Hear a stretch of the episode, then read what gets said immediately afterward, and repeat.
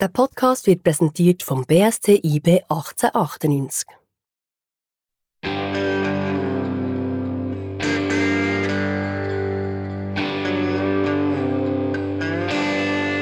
«8424 Zürich West. Biografie von einer Band. Episode 3. Millionen von Sternen. Wie es Ende 80er Jahre zum Durchbruch von Zürich West gekommen ist, was für einen Anteil dabei ein paar Frauen gespielt haben und wo der Band dann doch noch ziemlich brutal Grenzen aufgezeigt worden sind. Ich bin der Thies Wachter. Und machen mir ganz Sturm im Kopf. Und jetzt geht Musik noch los. Also wenn mir jemand anruft, dann kommt zuerst Zürich West. Gut. Also, mein Name ist Elsbeth Gucker. Ich war die allererste Managerin von Zürich West. Ich bin kurz darauf auf Holland gegangen und bin nachher 30 Jahre lang Korrespondentin gewesen, hauptsächlich für Radio DRS und später der SRF. Ich bin ein ganzes Jahr in Südamerika gewesen, gereist und nachher bin ich heimgekommen, zurück auf Bern und bin bei jemandem zum Nacht eingeladen gewesen. Und dann ist gerade kurz vorher das Blended rausgekommen, die erste Maxi-Single von Zürich West. Ein alter Freund hat Plattenspieler hat man dann noch gehabt. Und hat die Zürich West aufgelegt und ich bin wirklich völlig elektrisiert. Ich, was ist das? Wer ist das? Was, wie, wo? Oder die ganze Junge. Ich sage immer, das war für mich Liebe von den ersten Ton. Und nachher, kurz darauf ab, hat sich der Zufall ergeben, dass ich in der Presseabteilung vom Jazzfestival in Montreux gearbeitet habe. Und dort habe ich den Higi Heilinger getroffen, der Produzent dieser Maxi-Single von Zürich West, dieser ersten Maxi-Single. Und ich habe ihn darauf angesprochen und gesagt, leck mir, du hast ja eine Scheibe produziert, das ist ja grandios. Und in diesem Moment habe ich das Schicksal von Zürich West in die Hand genommen, oder mit dem sagen Man, ich sie einfach gefragt, du, wir müssen ans Live-Booking und so, würde dich das interessieren? Und so bin ich irgendwie zu diesem Job gekommen, also wie die Jungfrau zum Kind eigentlich. Und sie hat einen super Job gemacht. Sie hat nachher viel gute Engagement gehabt und so. Und da. Plötzlich kommt ist nebendran. Hey, brich ab. Das ist Ende von der Autobahn. Niemand kann so Geschichten erzählen wie der Kuno. Und vor allem, es war mein Berndeutsch, das ich dann geredet habe. Es war nicht der Polo mit seinem Oberländerdeutsch. Nächtelang verkommen. Und nicht mehr überlegt. Es war ein wahnsinnig gutes Produkt. Wenn wir jetzt von Produkt reden, es geht ja um Kunst, es hat es für mich einfach gemacht, da dahinter zu stehen. Ich habe mich schon dahinter geklemmt, weil ich auch wollte, etwas erreichen für sie. Ja, das war auch die Zeit, wo man live noch etwas bewegen konnte. Elsbeth Gucker war nur kurz dabei. Das Abschiedsgeschenk an sie hat dann für die Band fast ein bisschen traumatische Konsequenzen gehabt. Mehr zu dem dann gegen den Schluss. Jetzt muss ich zuerst noch auf etwas zurückkommen von der letzten Episode.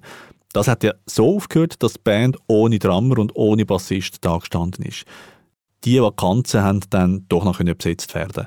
Der Higi hat den Schlagzeuger gebracht. Ich habe von meiner aktiven Zeit noch Martin Silverberg, mit dem habe ich zusammengespielt. So, mehr in losen Formationen, aber gewusst, er ist ein sensationeller Drummer.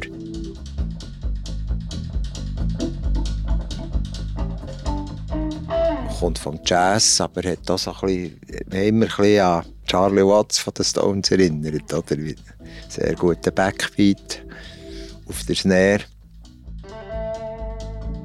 Und habe ihnen gesagt, tut doch mal ihn fragen. So habe ich ihnen eigentlich den, den Drummer verschafft.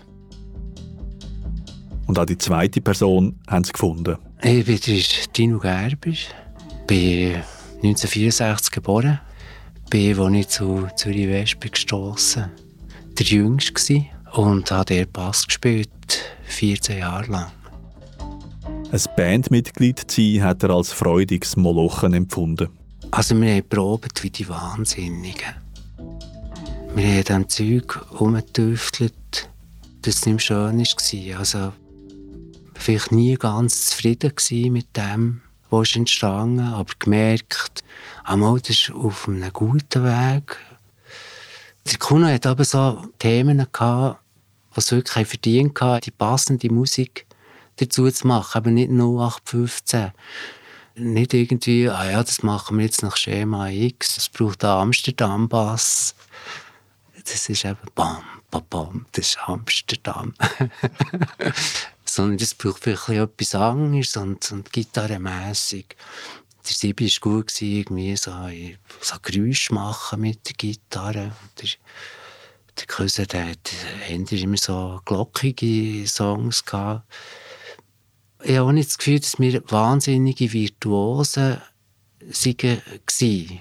Wir sind nicht eine Turboband, oder? Wir haben nicht möglichst schnell, möglichst technisch unsere Songs angeschaut, sondern haben uns immer auch Mühe gegeben, irgendwie, ja, emotionale Sounds zu machen und um, um Sounds zu kümmern, das ist sicher so. Der Küse. Neben ihm sitzt der Kuno. Der Kuno ist einfach eine gnadenlose Frontperson und zugleich einfach und ein Mann mit Übersicht, oder? Über die ganzen Jahre, was er gemacht hat, musikalisch und aber auch gestalterisch für die Band, ist äh, unglaublich. Ja, es geht. Mal, das muss man sagen. Umhängen, rumstehen, wer sagt, wo hingehen, wer sagt, wo es durchgeht, was ist wo angesagt, wer... Wer fährt mit Wellen mit R, hat der heisse Schlitten R ist und sowieso Hans-Peter, ich will mitkommen. ich glaube, das vergesse ich nie mehr der Text. Aber dein Name steht, glaube ich, nie. Nein, steht nicht. Es steht drauf. uh, da bin ich hässlich gewesen. Da habe ich, glaube ein Rechtsdrama abgelassen. Es steht irgendwie drauf. Gesungen haben ein paar Frauen, bei denen haben wir uns schon bedankt. Ich bin Grazia Pergoletti. Ich bin dann relativ frisch von Basel nach Bern gekommen, habe Schauspielausbildung gemacht und habe in der Brass geschafft, in der Genossenschaft Brasserie Lorraine. Und Kuno war dann Stammgast. Gewesen. Immer am Morgen Kaffeegipfeli. Und ich hatte eine recht grosse Klappe. Ich war frisch aus Basel und in Basel ist wirklich, also auch in dem Umfeld, wo ich mich in Basel bewegt habe, so Besetzer, Szene, also Mundartrock ist jetzt einfach des Teufels gewesen. Das habe ich wirklich schrecklich gefunden, schrecklich. Nie im Leben hätte ich das gelost.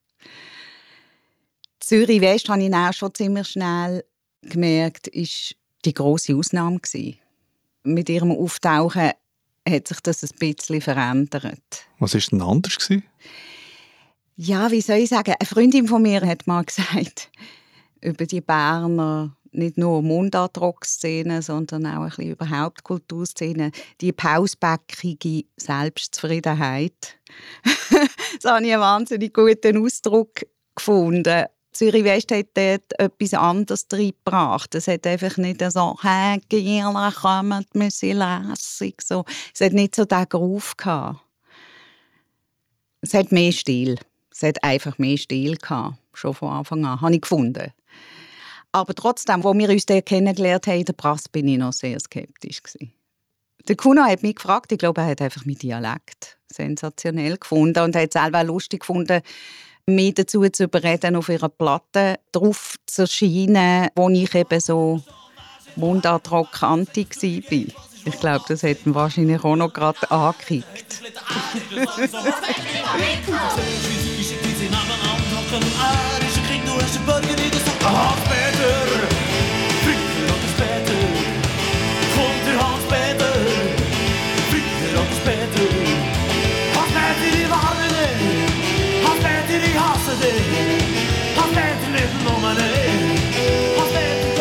so ist Grazia zum namenlosen Auftritt in der Maxi-Single Kirchberg gekommen.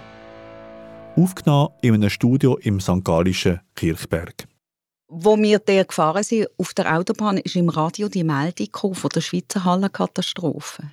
Und meine Mutter hat ja noch zu Basel gelebt. Es war recht heavy. Und wir sind dann rausgefahren bei der Tankstelle, dass ich meiner Mutter anrufen kann. Wir hatten ja keine Handys. Also von dem her ist mir das sehr geblieben, was das für ein Tag war. Und was sagst du zum Song? Ist jetzt nicht mein Lieblingssong, ehrlich gesagt. Also, Ich finde ihn lustig, aber sie haben viel komplexere Songs natürlich. Viel, viel komplexere Texte auch. Dass mit der Grazia eine Frau zu hören ist bei Zürich West, ist eine absolute Rarität. Dass sie so ein Männergrüppli sind, immer gewesen. Das habe ich nicht geglaubt, in den 80er Jahren ganz bestimmt um die Ohren gehauen.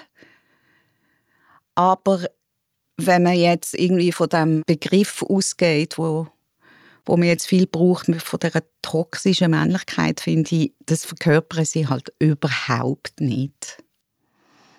Selbstironie und Selbstzweifel auch ist ein großes Thema und das spürt man halt bei aller Nonchalance. Das ist es, denke ich. Sie einfach nicht Typen, die da stehen und man hat das Gefühl, sie finden sich die Größten. Das hat man nie das Gefühl gehabt. Und ich finde, man kann sich als Frau sehr gut identifizieren mit diesen Texten. Es ist spät am Donnerstagabend im Februar. Wir spielen Karambol, sie hat weißes Pulver in den Haaren. Weißes Pulver am Pulli und die weißen Steine. Jetzt nur noch einen und der Rat und sie sagt, was gibst mir, wenn ich gewinne, mir kommt nichts in Sinn. Ich bin verlegen und froh, dass zuerst der Weiss runtergeht. Der Rat und meine zwei macht 7 zu 0 für mich. Was am Kuno seine Texte auch ausmacht, sie haben ganz viel mit dem zu tun, was er selber sieht, liest und erlebt. In diesem Zusammenhang, zuerst haben der Kuno und der Küse in einer kleinen Wege zusammen gewohnt. Und dann ist eben in der Lorraine das Affenhaus frei geworden. Das waren so Häuser, gewesen, vier, fünf so Holzhäuser. Abbruchzone, Abbruchzonen. Zwischennutzung. Und wir haben das Haus renoviert, gewusst, Zimmermann war und alles dort und so. Leider haben wir nicht nur ein halbes Jahr dort können wohnen aber in diesem halben Jahr, durch mir, ist so viel passiert. Ja, das war so eine sehr intensive Zeit. Ja. Jeden Abend sind wir dort gehockt und haben irgendwie äh, über Musik geschnurrt und dann sind all die Songs, der Karambol-Song und das ist alles eigentlich authentisches Zeug. Das ist wirklich alles aus diesem halben Jahr. Es hat so viele Songs von, von dieser Zeit. Es ist 7-7 für mich. Leider ist dann eben das Haus abgebrochen worden, aber sonst würden wir vielleicht immer noch dort wohnen. Also meine Hütte ist eigentlich ähnlich. Aber es ist echt der ideale Ort zum Musiker zu sein.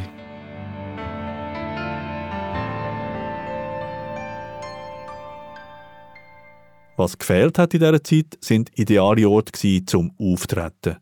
Und so ist es gekommen, dass Anfangs Mai 1987 in Bern kurzfristig ein neues Konzertlokal aufgegangen ist. Oder vielleicht besser gesagt, aufgebrochen worden ist. Ein Ereignis, das der Produzent Higi und der Bassist Dino nie werden vergessen. Die wunderbare Dampfzentrale, die ist dort einfach gesehen für die Habseligkeiten von Leuten, die eingebuchtet wurden, hat man dort gelagert. Und nachher ist von der Musikszene her das Ding entstanden, äh, komm, wir besetzen die. Also wir brechen ein und machen dort einen riesen Fuhr. Gewisse Leute sind dann Fleisch verteilen in die Stadt. Und, äh, das war richtig spannend. Gewesen. So, wir mit dem Bössli, das war glaube ich noch der Vortransit, mit der Anlage hinten und äh, ein anderes Bössli mit der Bar und, und den Getränken hinten.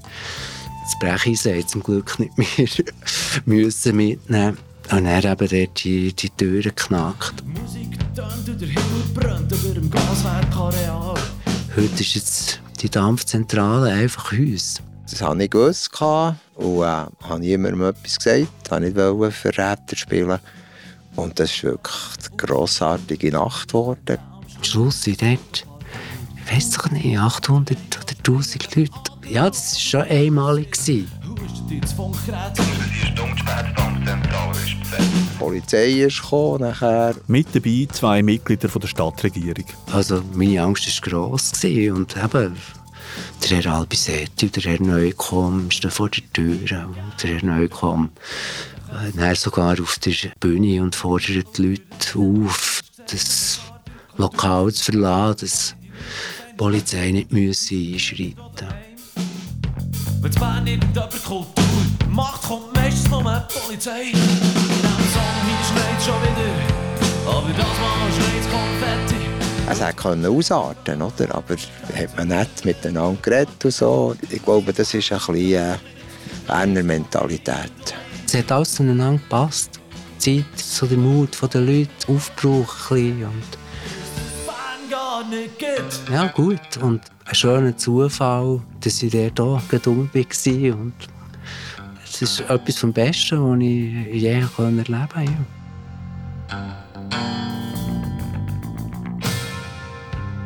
Mit diesem Auftritt ist Zürich West zu Bern definitiv zur Kultband geworden. Das wilde Jahr vom 26-jährigen Kuno und seinen Bandkollegen ist auf der ersten grossen LP Sport und Musik verewigt. Wieder aufgenommen im St. Gallischen Kirchberg, im Sunrise-Studio vom Heiri Vogel. Der Bassist Dino erinnert sich vor allem an einen kritischen Moment dort. Heiri Vogel der hat im Verlauf der Aufnahmen aufgeworfen, dass es vielleicht nicht schlau ist, wenn der Kuno die ganze Platte singe. Ich weiß nicht, ob deine Stimme verhebt für das ganze Album. Und, so. und wir, wir haben uns das überlegt, ob echt der Heiri recht hat mit dieser Aussage. Es war, glaube ich, recht schlimm für den Kuno, dass wir uns das gewagt zu überlegen. Das hat ihn wahnsinnig gekränkt. Ich frage mich, ist das eines von den Erlebnissen, das dazu geführt hat, dass der Kuno noch heute immer so tief stapelt? Ich wäre auch lieber Gitarrist gewesen, eigentlich. Aber ich war jetzt einfach der Sänger, gewesen, der nicht singen kann. Aber das hat ja funktioniert, irgendwie. Es hat mehr als funktioniert. Sport und Musik hat offenbar in der Musikjourney-Szene auf DRS3 und beim Fernsehen Anklang gefunden. Meine Damen und Herren, der Poptel für den Schweizer Rockstar 88 Ausgewählt einerseits von den Zuhörern von DRS3 und von den Fernsehzuschauern von den Rock- und Pop-Sendungen von Fernseh DRS und andererseits von den Kritikern, das heißt den Musikjournalisten und den Konzertveranstaltern. Die Band, die das gönnt, ist eine der verrücktesten und eine der geradlinigsten Bands, die es im Moment gibt bei uns in der Schweiz. Es sind Zürich West.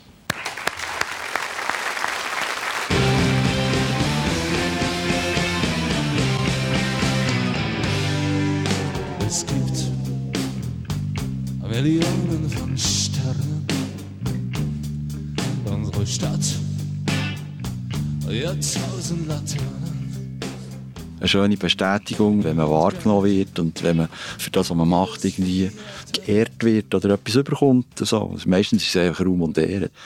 Man wird ja nicht mit Geld überschüttet, in der Regel in der Schweiz. Zürich West hat später noch andere Preise gewonnen. Für die Küse ist das amigs nicht der ultimative Höhepunkt. So Preise sind immer schön, aber äh, sind für mich zum Beispiel weniger wichtig als zuerst mal auf Platz 1 mit einem Song oder mit einer Scheibe. Und der erste solche emotionale Moment ist dann bald eingetroffen. Der Produzent Higi ist in dieser Zeit von Bern an Greifensee in der Nähe von Zürich gezogen und hat die Leitung vom angesagten Studio Powerplay übernommen. Das nächste Album hat Zürich West dort aufgenommen. Er hatte einen Billardtisch, das war geil. Dann haben wir immer aufgenommen und dann ist Billard gespielt worden. Und es war ein Haus, das so ein Zimmer hatte, wo man wohnen konnte und oben wirklich eine grosse Lounge, wo, wo jemand gekocht hat. Und so, das war sehr äh, ein luxuriöses Ambiente eigentlich. Wo man noch das ja. Musikgeschäft geglaubt hat. Das hätten wir uns nicht können leisten wenn wir dort hätten Volltarif müssen zahlen unmöglich. Oder? Die Arbeit im Studio hat Früchte getragen. Im Mai 1989 ist ein neues Album herausgekommen. Bümbitz Casablanca war der Durchbruch, würde ich sagen. Ist äh, nachher auch die Hitparade schnell gekommen, nach dem Release. Äh, Nummer 1 geworden. Der Mond, der Käse zwischen den Wolken. Zwei hängen vor die Beizen. Du hast das Auto der Kirche. Wir laufen überall, du sagst... Wir könnten doch noch irgendwo hergehen. Also, grossartig ist es gewesen. Wirklich. Also, ich weiß nicht, ob wir das dann so richtig geschätzt haben. Lass jetzt mehr, schon immer gesehen und immer muss lachen. Hat man jetzt dürfen erfolgreich sein oder nicht? Die Frage hat man sich dann gestellt.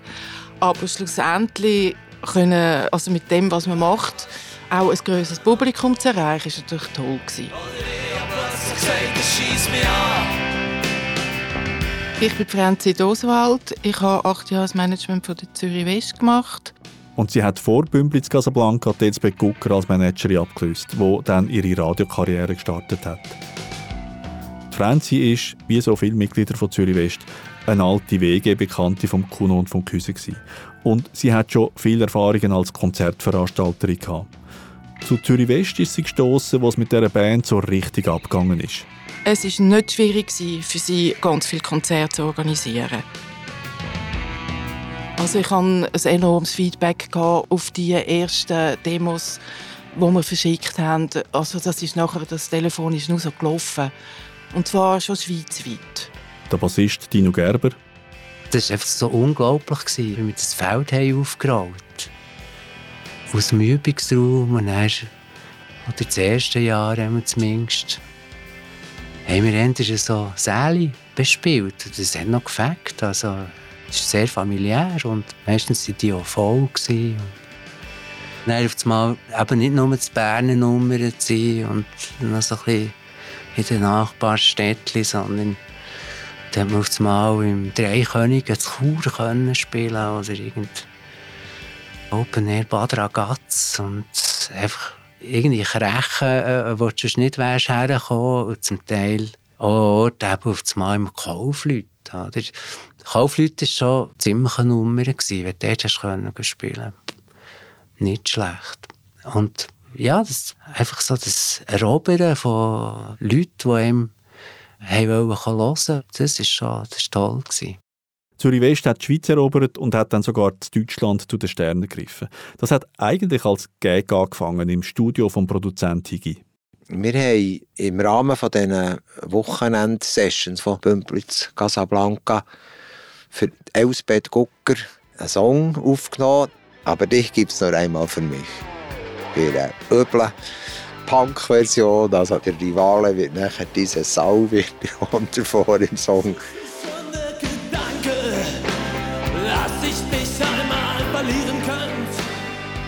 Und das haben wir aufgenommen.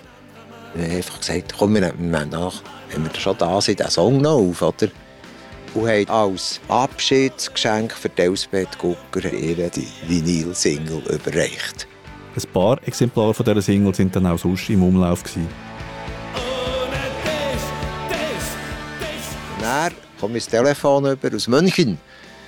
Und dann hat sich da einer gemeldet und gesagt, ja, sie haben die Single bekommen, das sei super und so. Und äh, sie wären sehr an einer Zusammenarbeit interessiert, auch mit Blick auf ein Album. Aber sie sind immer davon ausgegangen, ohne das klar ausgedrückt zu haben, dass man eben mit schriftdeutschen Texten daherkommt. Und dann habe ich gewusst, das wird auch nichts. Oder? Eindeutschen, haben sie gesagt. Ja, dann muss man das Ganze eindeutschen. Das ist so die deutsche Mentalität. Fingerschnippen und äh, einen Auftrag und der Kuna macht das in einer Nacht oder tut dann all die Songs schnell eindeutschen. Nein, mache ich nicht. Oder, ja, ist gut, äh, gemeldet. Und nachher hat wirklich die Plattenfirma gesagt, ja, also, sehr schade und so, aber wir geben es gleich raus. dann ist Bümplitz Casablanca in Deutschland unter dem Jupiter-Label rausgekommen.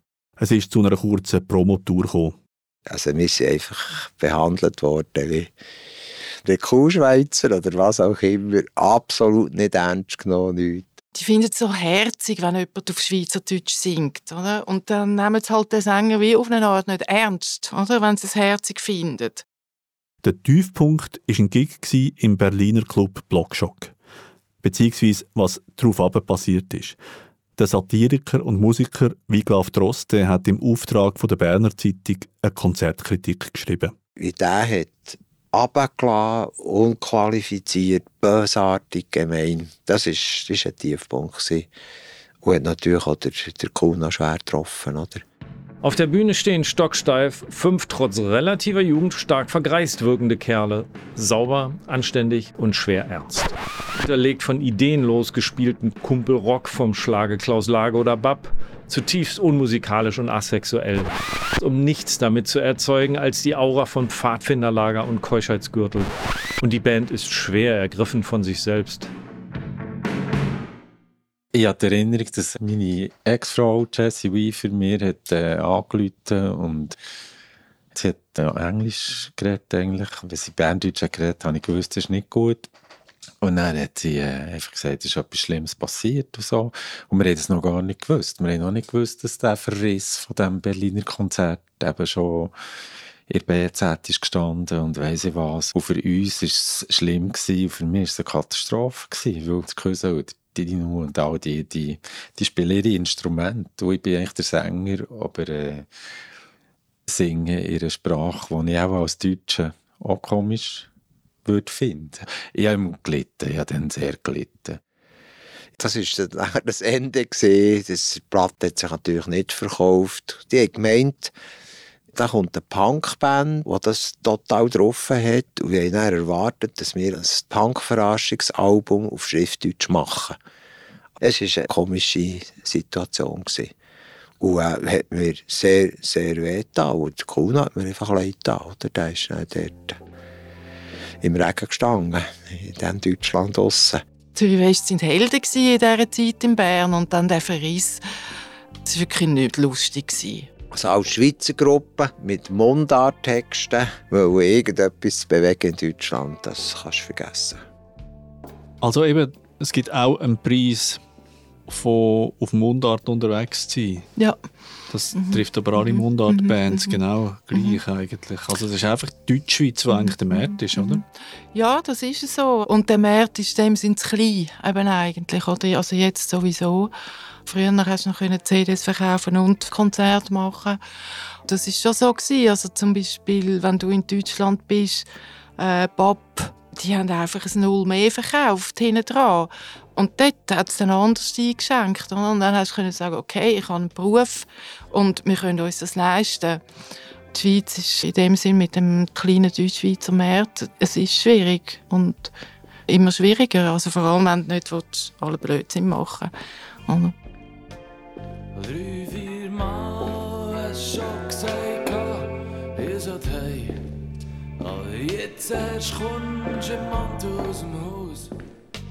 Wir haben immer Phasen gehabt, wo man denkt, hey, international, jetzt müssen wir international und weiss ich was. Und ich für mich habe gewusst, das kann ich nicht. Die Unmittelbarkeit von den, von den Texten, die man versteht, ist einfach, ist einfach etwas anderes. Die Muttersprache kannst gute Texte machen, dann ist das unerreicht. Oder? Wenn ich so amerikanisch wärst aufgewachsen, dann hätten wir auch Englisch gesungen, weißt du, ja, der Bilag, keine Ahnung. Bilag, genau. Hättest du Englisch gesungen? Ja. Könnte ich mir vorstellen, mit deiner Affinität zu Amerika und so.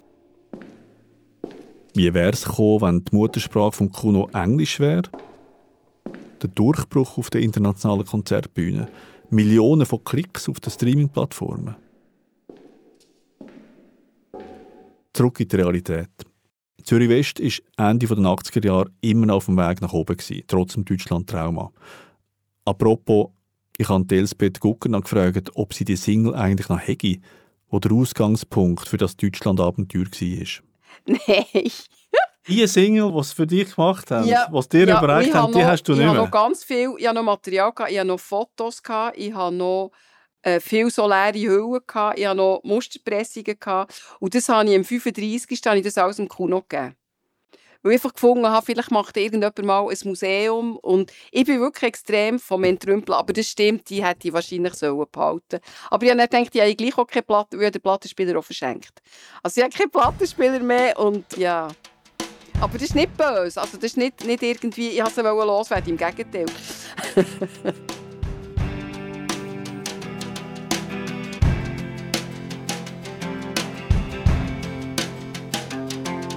In der nächsten Episode von 8424 Zürich West gibt es einen klaren Höhepunkt. Und es zeigt sich, dass ein Grosserfolg eine Band nachher ziemlich kann unter Druck setzen kann. Ich schenke dir mein